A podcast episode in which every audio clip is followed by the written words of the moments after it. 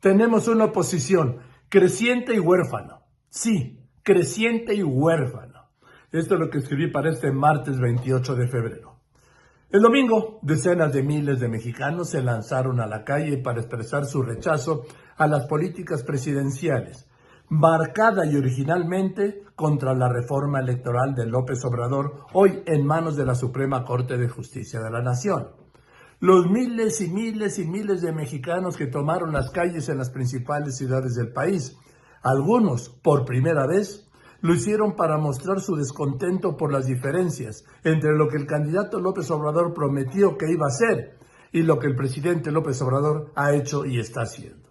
Y sí, marcharon originalmente por su rechazo a la reforma electoral y a favor de la democracia pero también, insisto, para expresar su protesta por la inseguridad, la violencia, las carencias en salud y educación, la inflación, la carestía, las medicinas, la pobreza.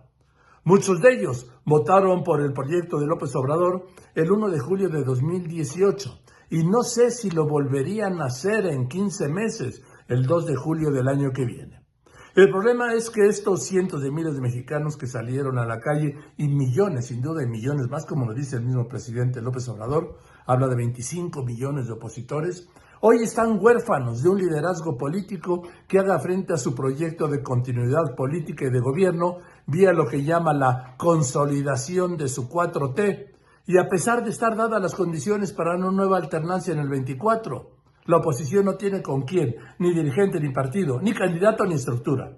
Así, una vez más, la oposición supera las cúpulas. No será la primera vez, lo que la limita a seguir jugando ese rol opositor y no llegar al gobierno por la vía democrática. Es la paradoja. Hay ciudadanos, pero no hay dirigentes. Ahora sí, que mucho pueblo para los despojos de esos pinches partidos y sus dirigentes.